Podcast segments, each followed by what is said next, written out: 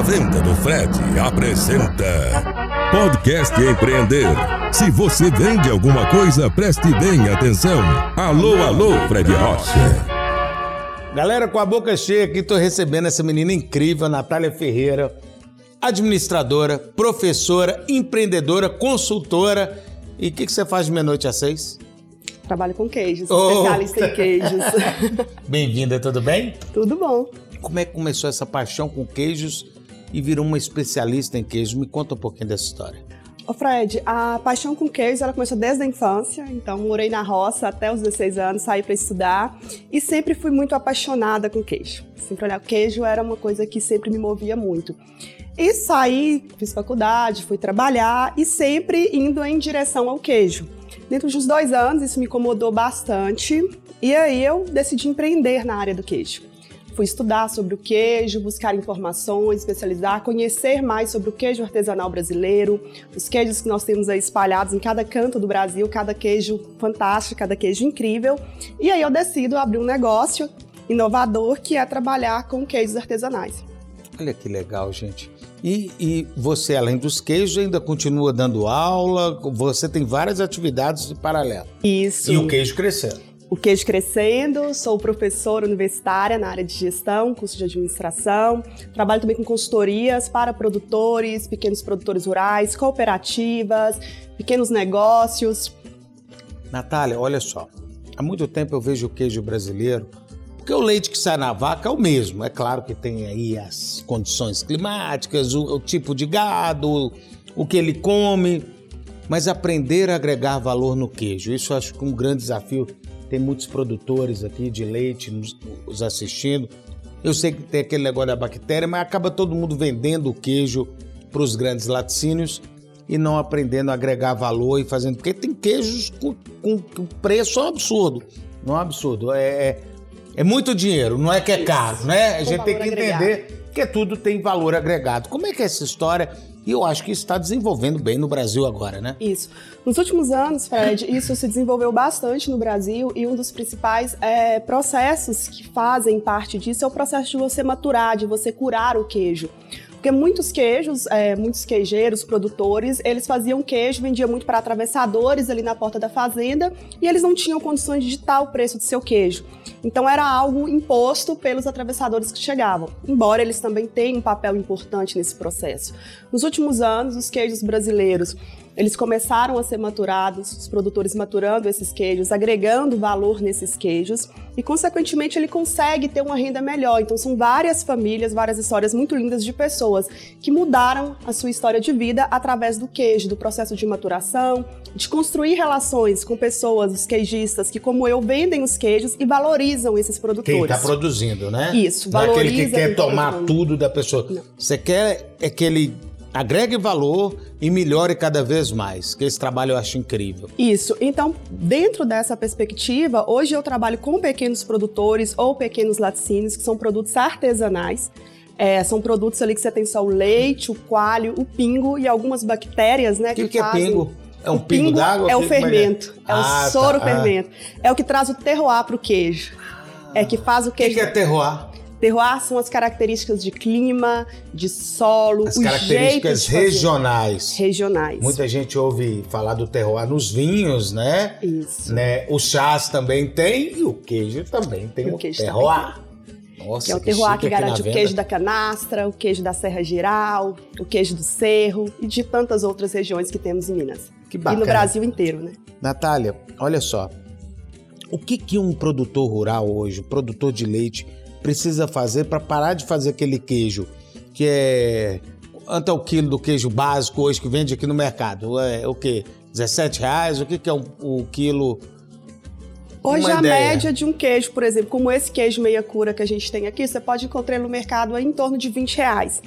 E é uma conta que quando a gente vai para o produtor rural, ela praticamente não fecha, porque para você fazer um queijo, para você fazer um queijo, você vai gastar em torno de 10 litros de leite. Ou seja, se você entrega para um laticínio, você tem um retorno maior, às vezes, do que você produzir Vender queijo. a 20 reais. Isso. E, e já temos queijos aí vendidos a quanto quilo? Vamos lá, no, dentro da nossa realidade, né? Hoje a gente tem queijos aí, um queijo, por exemplo, quando o produtor ele começa a agregar valor nesse queijo, ele busca trazer gestão para dentro da sua propriedade rural, trabalhar o marketing dentro da propriedade, ter uma marca, ter um rótulo, contar a sua história, que isso é muito importante também, o jeito de fazer o direitinho também. Né? A certificação sanitária, que ainda é um desafio no Brasil, mas é possível vamos a gente vamos, conseguir. Seguimos. Isso aí.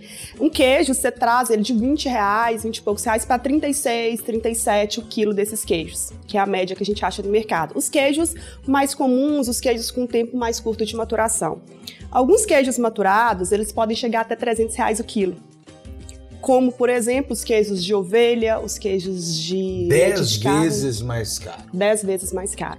Nos queijos de vaca, se a gente for considerar que a vaca ela tem uma produtividade muito maior que a ovelha e a cabra, a gente já consegue chegar aí queijos com 200 reais, 160 reais o quilo do queijo. E às vezes tem um queijo que você come que a pessoa está vendendo baratinho e tem característica, terroir, sabor para chegar naquele valor. Então, gente, tem que investir em marketing, tem que estudar, tem que aprimorar o negócio e isso é muito bacana. Aprender a agregar valor no que você faz. E é o que a Natália, você tem ajudado muita gente por aí, Natália? Sim, temos ajudado sim, porque Principalmente o papel... a gente a comer, né? Com certeza.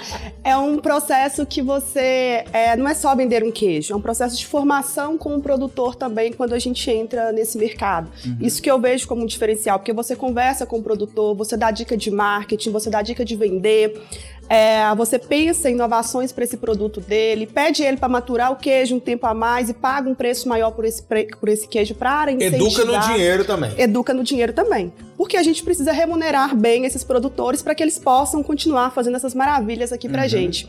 E por outro lado também, Fred, a gente enfrenta um, um desafio que é educar o consumidor. Porque o nosso consumidor de queijo hoje, ele está muito habituado a chegar no supermercado, pegar um queijo, um queijo normal qualquer e comer um queijo. Então aqui a gente não traz só um queijo, a gente traz uma história. É uma família que está sendo sustentada por trás de cada queijo desse que vem.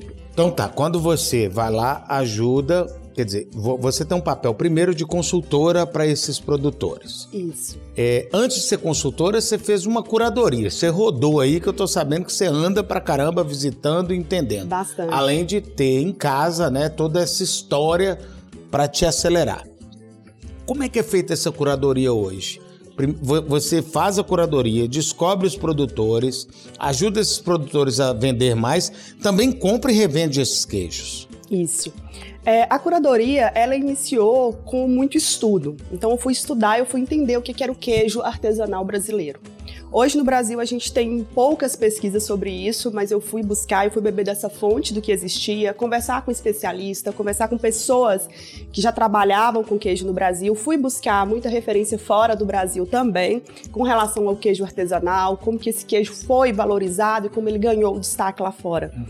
E depois disso eu iniciei é, alguns cursos aqui no Brasil, com pessoas que já são referência, e comecei a conversar com os produtores. Eu fui fazendo uma catalogação dos produtores, sempre que possível, visitando alguns, conversando por telefone. Então, hoje, antes de qualquer queijo chegar no portfólio, é, da empresa, a gente tem uma conversa com o produtor antes, entende o que, é que o produtor faz, se os princípios, se os valores dele comungam com os mesmos princípios e valores nossos, para a partir daí selecionar esse queijo. Pô, que bacana acaba sendo algo. É, quando a gente come algo com história, com apresentação e sabe que tem uma família lá por trás, é diferente. É, a gente já tem conversado e, e é muito legal. E depois de tanta coisa bacana, eu queria que você mandasse um recadinho para quem está nos assistindo. Pode ser produtor de queijo, pode ser produtor de doce, pode ser empreendedor, dono de loja, qualquer pessoa. Tenho certeza que a Natália, com esse trabalho incrível, tem uma dica para você. Vai lá. A primeira dica que eu dou é faça com amor, gente. Tudo que a gente faz com amor é gratificante, é mais gostoso e é melhor. E as pessoas conseguem perceber isso na hora que está consumindo o seu produto e na hora que você vai vender o seu produto também. E uma segunda dica é estudem, busquem referência, busque saber o que está acontecendo no mundo. Hoje a gente tem a internet que facilita a gente buscar informações e traduzir informações do que está acontecendo no mundo. Então busque informações, tenha todo o conhecimento sobre aquele produto ou serviço que você está oferecendo. E com conhecimento e amor, não tem como dar errado, Fred. É isso aí, show de bola, obrigado. Obrigada. Eu sempre falei, né? Quem não estuda, não vende. Amando, então, hum, futuro é certo. Abraço, gente. Você ouviu Podcast Empreender com Fred Rocha.